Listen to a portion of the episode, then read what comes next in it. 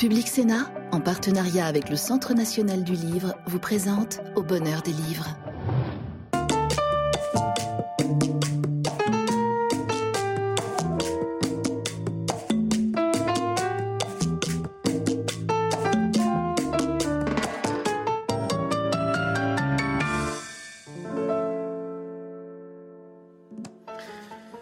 Bonsoir et bienvenue dans l'émission littéraire de Public Sénat au bonheur des livres. On parle souvent dans le débat public d'immigration de manière abstraite. On parle d'économie, on parle de droit, on parle de statistiques. Mais là, on voudrait ce soir en parler de manière concrète et le faire avec deux chercheuses en sciences sociales, l'une en histoire, l'autre en sociologie, qui ont fait l'une et l'autre une infidélité à leur discipline pour écrire le récit de la venue en France et de la vie en France de leurs familles respectives.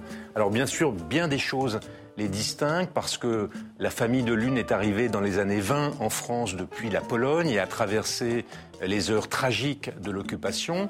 La famille de l'autre est venue dans les années 70 du Maroc et a vécu l'aventure de ce qu'on a appelé les ouvriers immigrés à l'époque. Mais tout de même, il y a beaucoup de miroitement entre leurs expériences et c'est de cela dont nous allons parler dans cette émission que nous avons intitulée Récit d'immigration. Mariam Tiganimine, bonsoir. Bonsoir. Euh, Mariam, vous êtes sociologue, vous avez été clairement engagée dans un combat antiraciste, féministe. Vous avez fait beaucoup parler de vous avec un livre, euh, Dévoilons-nous, dans lequel vous cherchiez une ligne de crête entre, disons, une laïcité trop ultra et discriminante et euh, une trop grande soumission au patriarcat religieux. Mais là, vous, vous publiez un livre qui n'a rien à voir avec tout ça, Notre histoire de France. Euh, dans lequel vous racontez euh, la vie, l'arrivée en France et la vie de votre père, jeune homme marocain, dans les années 70. Et vous évoquez aussi la vie de votre frère, euh, c'est-à-dire le, début de la deuxième génération d'immigration qui a lui-même été ouvrier. On va revenir à vous. Notre seconde invitée, c'est Annette Vievorka. Annette, bonsoir. Bonsoir. Annette, vous êtes une historienne très reconnu de la Shoah, même si vous avez fait des incursions un peu en dehors de votre terrain sur le, euh, la, résistance juive communiste, euh, sur, les, sur les Torres, sur l'avortement. Euh, mais vous avez commencé il y a un an des récits personnels, plus personnels. D'abord, vous avez raconté votre expérience de jeune maoïste ayant été enseigné dans la Chine maoïste de la, du début des années 70. livre très très beau d'ailleurs. Et là, euh, vous publiez, vous avez publié un tombeau, euh, tombeau au pluriel, dont vous dites qu'il est une autobiographie de votre famille. Euh, et vous racontez d'ailleurs dans ce livre que c'est en allant vider l'appartement de votre tante Berthe, qui était morte sans enfant et sans avoir raconté, sans avoir écrit ses souvenirs, donc avec la perspective que tout d'elle allait disparaître, vous racontez que c'est ça qui a finalement été le déclencheur de votre envie d'écrire ce livre. Oui, enfin, il y a eu plusieurs déclencheurs. Ça, ça a été vraiment le déclencheur. Mais euh, quand je suis rentré de Chine, après euh, ces années chinoises, euh, j'avais entrepris d'écrire la biographie de Wolf Viviorka, mon grand-père paternel, yiddishiste, écrivain, journaliste, est mort à Auschwitz. Et j'avais rassemblé toute une documentation et euh, je n'ai pas été euh, en capacité de mener à bien ce projet. Donc, et j'ai laissé tomber le projet, mais euh, j'ai gardé la doc. et c'est une documentation très précieuse parce qu'il y avait de très longues interviews, notamment de, mon père qui qui est décédé en 91. Donc, si je n'avais pas rassemblé à ce moment-là cette documentation, je n'aurais pas écrit euh, Mes tombeaux.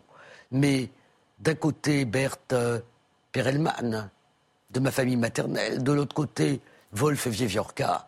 Et euh, j'ai eu l'idée de raconter ces deux branches de ma famille identiques dans l'immigration. C'est ça. Exact. Sociologiquement, elles auraient dû être totalement identiques. Et on s'aperçoit en fait que ce sont euh, deux familles très, très Voilà, vous êtes issu de deux familles. Donc la famille de votre père, Vievurka, dont le grand-père Wolf est la figure, vous venez de le dire, la figure tutélaire, personnages de journalistes, d'écrivains, personnages bohèmes, euh, et de l'autre côté, la famille maternelle, les Perelman. Alors, ils ont en commun de venir de ce monde des Juifs de Pologne, parlant le yiddish, de culture yiddish, mais les uns sont euh, des intellectuels euh, bohèmes, et, les autres sont des petits artisans. Si vous permettez bohème, je dirais plutôt très très précaire parce que la bohème n'est pas un choix. C'est une, c'est une, précarité qu'on a peine aujourd'hui à, imaginer. Mais c'est vrai, la branche euh, tailleur, mon grand-père Raskiel Perelman, c'est euh, quasiment l'idéal type du juif euh, immigré, mais avec un désir très fort de promotion sociale.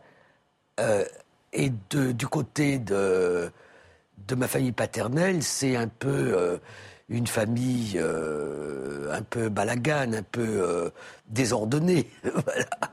Mais, vous dites des précaires d'ailleurs, ça m'a frappé parce que avant la guerre, dans les années 30, euh, quoi qu'il soit dans une situation très précaire, économiquement et même juridiquement, on sent une espèce de joie de vivre, notamment dans le restaurant que, euh, tient votre famille paternelle, rue d'Ulm, qui est un lieu de rassemblement euh, de peintres, d'écrivains, de joie. On sent, malgré la précarité de la situation, une fantastique joie de vivre. Ces juifs qui viennent d'une tradition qui étouffe sous le poids d'une de, de, l'orthodoxie euh, juive, il y a le désir d'aller vers la création et euh, il y a des dizaines et des dizaines d'écrivains yiddish et on a vu au musée d'art et histoire du judaïsme l'exposition sur les peintres de, de l'école de Paris euh, dont des dizaines sont morts pendant, le, pendant la Shoah.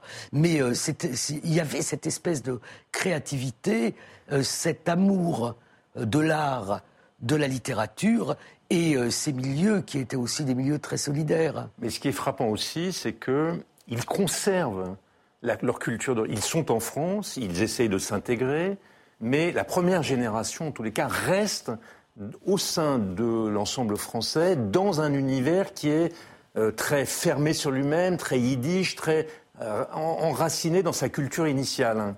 Mais je pense que il n'y a pas le choix. C'est-à-dire que euh, le yiddish, euh, c'est pas un choix chez mes grands-parents.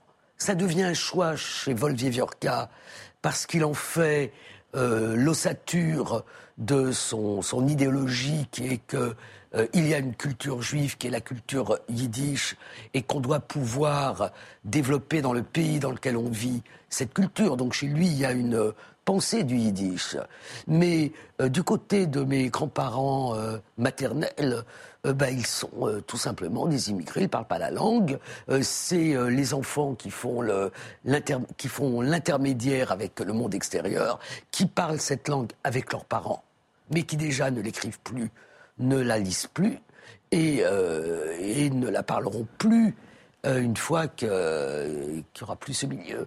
Donc c'est un entre-soi qui n'est pas de l'ordre du choix, mais qui est, euh, je ne voudrais pas faire de la sociologie, mais une pesanteur sociologique. Alors il y a évidemment les événements tragiques de la guerre, parce que vos grands-parents euh, paternels vont disparaître dans la Shoah. Une partie de votre famille maternelle va être déportée, va revenir d'ailleurs pour un, de vos oncles.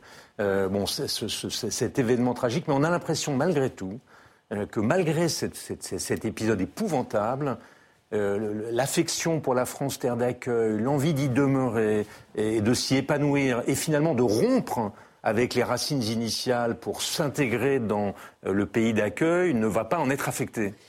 Mon père parlait comme euh, le père de, Mariam. Il trouvait que la France était un pays formidable. Tout était formidable. il a représentant de commerce, il a fait beaucoup la route. Le, réseau routier était formidable. Tout était formidable. Et effectivement, bon, nous, on a été quatre enfants, on a été élevés, enfin les trois aînés, euh, dans une période où mes parents étaient d'une énorme pauvreté.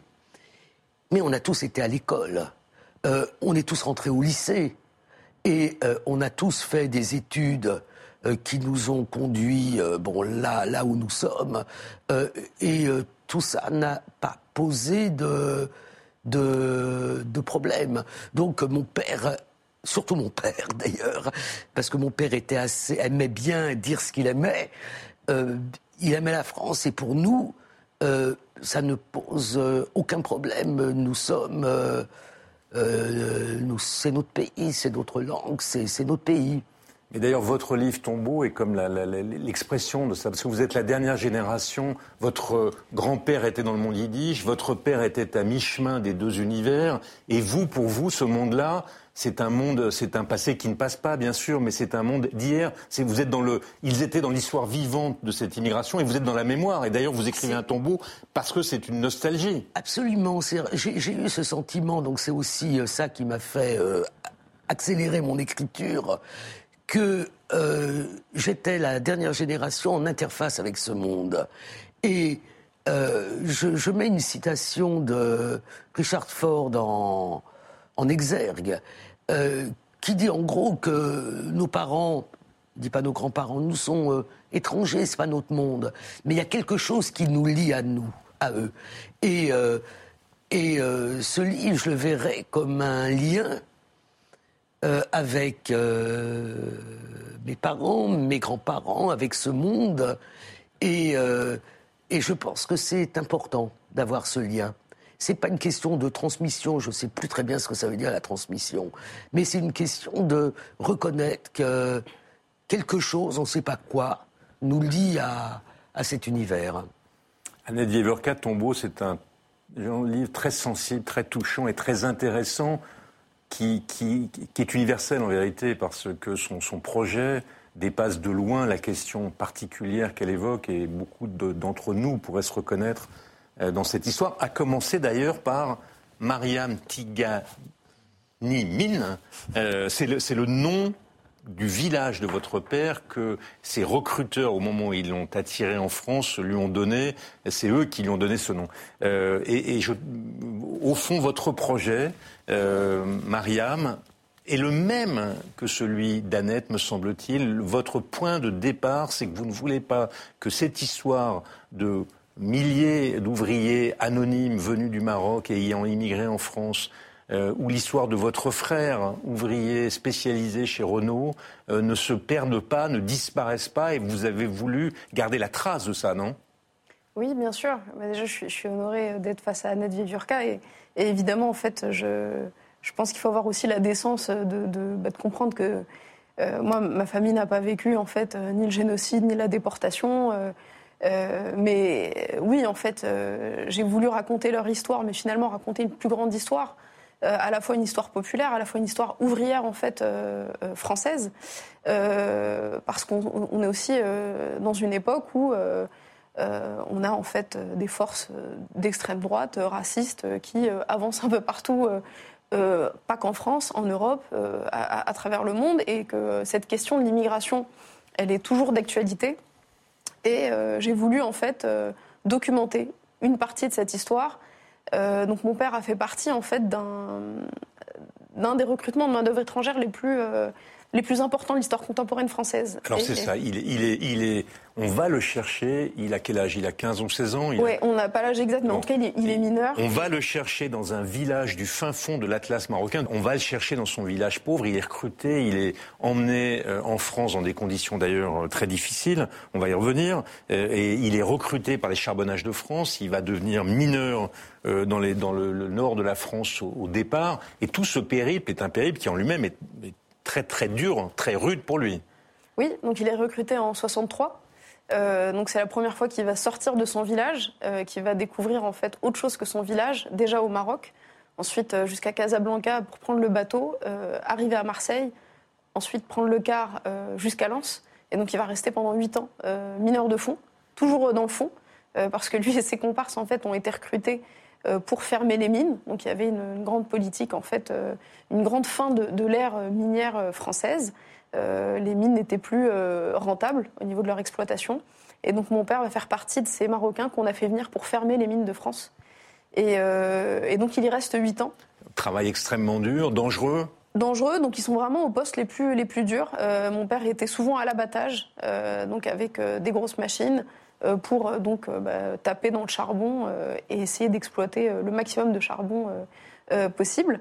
Et, euh, et, malgré ça, en fait, mon père me dit que bah, qu'il est heureux d'avoir fait ça. On va revenir à ça. On va revenir à ça. Alors d'abord, il est mineur pendant 7 ou 8 ans. Il y a d'ailleurs 80 000 Marocains qui ont été qu'on a, qu'on a été cherchés euh, pour les emmener dans ces conditions-là. Mm. Et puis ensuite, il quitte le nord de la France et là, il va devenir euh, OS chez Renault. Il se marie, sa femme vient du même village que lui. Il se marie, il s'installe dans la célèbre cité du Val-Forêt, dont vous décrivez d'ailleurs l'évolution au cours du temps. Euh, mais vous, vous n'allez comprendre que plus tard euh, que vous êtes pauvre, euh, que vous appartenez à la classe ouvrière, enfin que vous n'êtes pas du tout dans des conditions. dans votre enfance, c'est pas comme ça que vous le vivez. Non, parce que déjà j'ai la chance d'être la, dernière. Donc évidemment, j'ai eu quand même une, de meilleures conditions matérielles que mes frères et sœurs. Euh, parce que euh, bah, j'ai mon, frère dont je parle aussi dans le livre qui, est, euh, a 15 ans de plus que moi, donc qui a commencé à travailler très jeune. Et donc j'ai grandi voilà, en, voyant aussi mes sœurs faire des études supérieures. Donc, comme, comme je l'écris, mon frère ne savait pas ce qu'il y avait après le brevet, mes sœurs ne savaient pas ce qu'il y avait après le bac. Et moi, en fait, on m'a un peu expliqué tout ce qu'il y avait. Mais vous racontez, c'est un peu comme Annette d'ailleurs, la volonté d'ascension sociale. Vous racontez que même votre frère, vous faites un portrait très touchant, votre frère aîné, euh, celui qui est resté ouvrier, même lui, sous l'effet probablement de la culture familiale, a échappé à la délinquance d'un côté ou à la radicalisation religieuse, qui étaient les deux voies de révolte de sa génération, de, des autres euh, fils d'immigrés de, votre, de votre cité. Oui, et euh, après, pour des raisons multiples, certaines qui nous échappent, parce que un moment, je, parle euh, d'une famille voisine euh, avec qui on partage les mêmes caractéristiques euh, socio-économiques, avec des parents aimants, des frères et sœurs qui s'entendaient bien, et dont l'un des fils a fini en fait djihadiste. Et donc, j'essaie de comprendre, est-ce que ma famille était meilleure? Non. En fait, je pense qu'il y a aussi un facteur chance. Et donc, mon frère, lui, a, bon, a aussi a eu la, la malchance d'être l'aîné, d'être le seul garçon. Donc, avait il y avait la, double vigilance de mon père en fait euh, sur, lui. Mon père a pas été toujours été très sympa avec lui, a été peut-être beaucoup plus dur, enfin clairement beaucoup plus dur avec lui qu'avec nous. Euh, ma mère aussi, euh, à son âme, était quelqu'un en fait qui, qui accordait beaucoup d'importance à l'école, peut-être plus que, que, mon père, et qui avait en fait une blessure, ouais, une blessure interne, voilà, parce qu'elle a été longtemps illettrée. Oui, et, qu'elle a appris elle-même à lire. Oui, très tardivement. je crois qu'on ne dira jamais assez le rôle des mères hein, dans la trajectoire d'intégration et mm. d'ascension. Elle a appris à lire parce qu'en fait, elle voulait euh, avoir accès aux textes religieux. Et donc, euh, moi, j'étais toujours fascinée par ma mère, qui était euh, une personne extrêmement pieuse, qui était très parcimonieuse dans sa manière de parler, mais même dans sa manière de, consommer les choses. Et, qui, en même temps, au fond de moi, j'étais persuadée qu'en fait, qu'elle savait que tout ça, c'était n'importe quoi mais bon, voilà. Et, je, dis voilà que la religion a été libératrice pour elle. Elle, a été un moteur à un moment donné, comme pour l'humanité à un moment donné, mais qu'ensuite, en fait, elle l'a un peu enfermée. Euh, dans ce... Et ce que j'ai trouvé très touchant dans votre livre, tout, tout, le récit est extrêmement intéressant, mais ce que j'ai trouvé très touchant, c'est l'honnêteté avec laquelle vous, qui êtes très engagé politiquement et qui êtes très contestataire de cette société capitaliste qui exploite les travailleurs, c'est la manière dont vous racontez votre dialogue avec votre père, à qui, vous dites mais t'as été exploité, et, votre père vous dit mais t'es pas contente d'être en France. Donc qu'il avait lui, comme le racontait Annette tout à l'heure, il avait quand même le goût, il vous a transmis le goût du pays d'accueil. Il avait le goût, et puis je pense aussi qu'il fait, il savait pertinemment qu'il avait été exploité, qu'on était venu le chercher pour sa force de travail et non pas par humanisme. Euh, mais que en fait, euh, il a pu comparer sa situation à celle de ses frères, à celle de ses cousins, de ses neveux restés derrière, euh, que lui, en fait, faisait vivre tout un village. Et au fur et à mesure, moi, j'ai aussi essayé de lui expliquer que c'était une histoire franco-marocaine. Parce que, oui, le, Maroc, en fait, donc cette histoire s'est passée à la fin de la colonisation et au moment de la décolonisation. Et en fait, il n'y avait pas que la France comme acteur de, cette histoire et de cette opération, il y avait aussi la monarchie. Est-ce que, vous avez reconnu quelque chose de votre histoire, avec toutes les différences dans le livre de Mariam? Et Ce qui me, ce qui me, fascine, c'est que euh, moi, je pensais que notre génération, la mienne, euh, nous sommes tous des transfuges de classe. Aujourd'hui, c'est devenu un mot à la mode, mais c'est euh, vraiment toute une génération. Et là, je vois qu'avec le décalage chronologique, bah, c'est un peu, un peu pareil.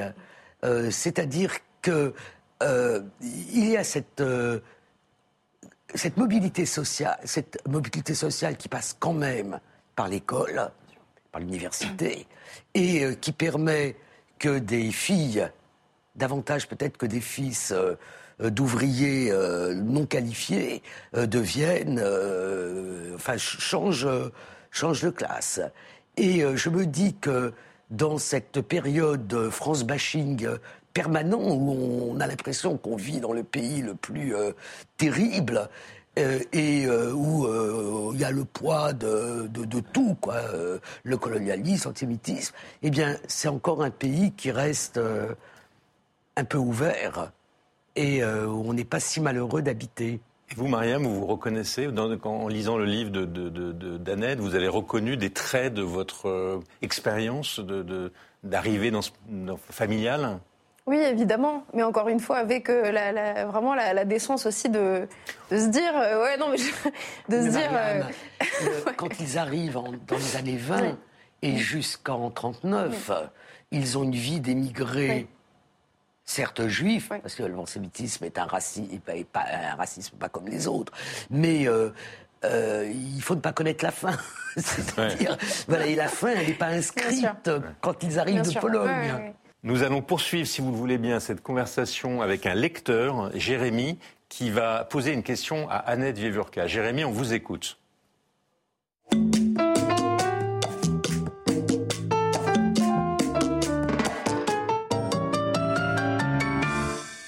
Euh, je m'appelle Jérémy, j'ai 24 ans, j'ai plus ou moins toujours aimé lire.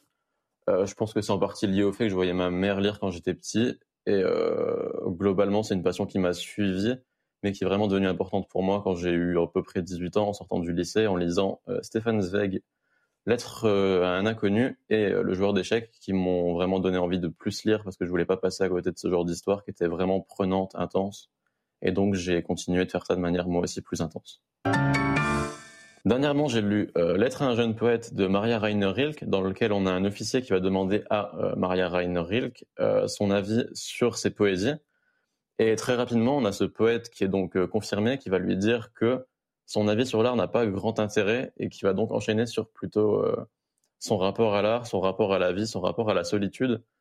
Et euh, très rapidement, du coup, on se retrouve avec l'avis d'un poète qui est en discussion avec, pas un fan, mais une personne qui apprécie beaucoup ses écrits et qui va pouvoir en apprendre beaucoup plus sur la vie en général que sur la poésie. Bonjour Annette Vivorka, j'ai lu votre livre dans lequel on se rend compte que c'est important pour vous donc de transmettre l'histoire. On voit ça notamment avec le fait que vous ayez écrit un livre qui s'adresse en partie à votre fille mais également aux plus jeunes sur l'histoire de la Shoah et je me demandais en 2023 comment on continuait à alimenter cette histoire et comment on s'adressait aux plus jeunes qui sont moins proches de cette partie de l'histoire à travers notamment leur famille qui n'a donc pas vécu ce genre de choses.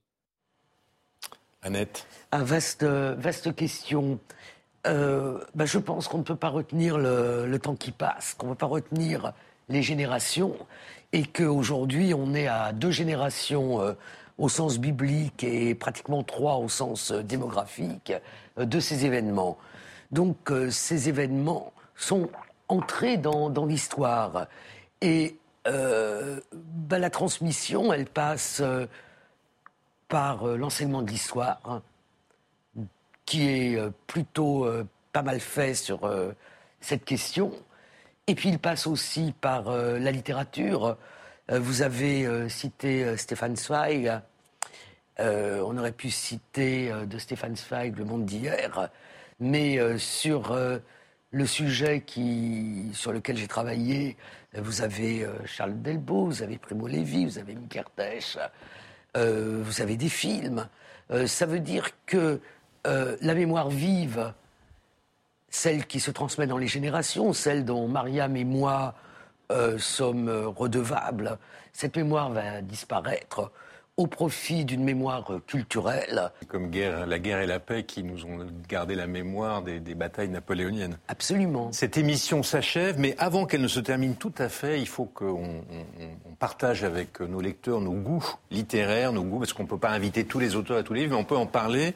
Et donc je vais vous demander à chacune d'entre vous quel est le livre que vous aimeriez faire, dont vous aimeriez partager le plaisir. Attention, c'est satisfait ou remboursé. Hein. Et il faut que le lecteur qui vous écoute soit enthousiaste après vous avoir lu. Mariam, quel est le livre que vous voudriez que nous lisions? Oui, alors moi, en fait, en ce moment, euh, je lis euh, pas beaucoup. Enfin, je, lis beaucoup d'articles scientifiques et de livres dans le cadre de ma thèse. Donc voilà, j'ai pas voulu mentir et donc j'ai bien envie de vous conseiller un livre qui s'appelle Le fabuleux chantier rendre l'intelligence artificielle robustement bénéfique parce que je travaille notamment en fait sur l'intelligence artificielle et donc c'est un livre qui a été écrit par deux chercheurs, Len Nguyen Hong et Elmadi El Mamdi. Alors en 2000, il est sorti en 2019, mais il est un peu passé inaperçu malheureusement et pourtant en fait il parlait déjà de cyberguerre, de désinformation euh, des ravages de euh, l'antivaccinisme, euh, de la malinformation, des mute news, etc. Et vraiment, en ces temps ouais, troubles, je pense que c'est une bonne lecture qui est pointue mais accessible et qui est une critique raisonnée et raisonnable de ce que font les intelligences artificielles à nos démocraties. Annette? Alors moi, j'ai lu d'une traite un livre que j'ai trouvé merveilleux avec une écriture euh, exceptionnelle, qui est le livre de Mathieu Lindon, euh, qui s'appelle Une archive. Alors vous pensez bien qu'une historienne comme moi, avec un titre Une archive, euh, et c'est en fait lui-même, Mathieu Lindon, comme archive de ce qu'ont été les, éditions de Minuit. Je pense à plusieurs de publications. Elie Wiesel, La Nuit, l'affaire Audin, Pierre Vidal-Naquet. Et puis, euh, je n'ai pas oublié, parce que c'est, ça fait partie de mes lectures, que ça a été l'éditeur de, de Charlotte Delbo aussi, et d'autres euh, récits de, déportés. Donc il est à la fois l'archive, le témoin d'une maison d'édition où la question du témoin a été euh, importante. Très bien. Alors, Au bonheur des livres, on a choisi pour vous, enfin pas vraiment pour vous, mais on vous recommande euh, Catherine Mansfield, c'est l'édition en poche. Catherine Mansfield, c'est cette auteure anglaise, néo-zélandaise en fait, du début du XXe siècle, qui a une vie incroyable de liberté sexuelle, sentimentale, littéraire, qui vit entre l'Angleterre, Menton, la France, qui a des amours euh, complexes. Euh, homosexuels pour l'essentiel, mais aussi hétérosexuels, et qui a beaucoup marqué par son écriture très innovante. J'allais dire, c'est pas Annie Ernaux, mais euh, enfin bref, qui a marqué la littérature anglaise et qu'on connaît finalement assez mal en France. Je suis sûr que ça va vous intéresser. Ah oui, beaucoup, merci. Je suis Elsa Triolet, c'est la biographie, une biographie à la première personne d'Elsa Triolet. Elsa Triolet, dont on, qui est sous-estimée parce qu'elle a l'ombre portée de d'Aragon euh, pèse sur elle, alors que c'est un personnage finalement probablement très dur, mais très intéressant. Je suis sûr que ça va vous intéresser, vous. Javier Marias, Thomas Nevinson. Javier Marias, un grand auteur espagnol qui vient de mourir. C'est son dernier livre posthume. Personnage, là encore, haut en couleur, académicien mais anti-conformiste, refusant tous les honneurs et, considéré comme un très très grand auteur espagnol. Euh, et puis enfin, une bande dessinée, car on, s'emploie à promouvoir aussi la bande dessinée. Adèle Blanc-Sec, Tardy. Tardy est un immense auteur de bande dessinée. Adèle Blanc-Sec est une série euh, très très très connu, le bébé des buts Chaumont, euh, qui est la dernière, le, dernier épisode en date, date d'Adèle Blanc-Sec. Voilà. Cette émission s'achève. Merci de nous avoir suivis. Merci à Annette Vievurka et à Mariam Tiganimine euh, pour leur récit sensible et euh, vraiment touchant euh, de l'immigration de leurs parents à deux périodes distinctes pardon, et, dans deux univers culturels distincts, mais enfin avec beaucoup de miroitement entre les deux, euh, qui nous permet de mieux comprendre ce qu'est l'immigration, mais ce qu'est la France aussi, vue à travers euh, les immigrés. merci à notre lecteur Jérémy. Vous pouvez revoir cette émission sur le site de Public Sénat ou sur vos plateformes préférées. Et nous, nous nous revoyons la semaine prochaine, sauf si nous nous croisons dans une librairie. D'ici là, Bonsoir.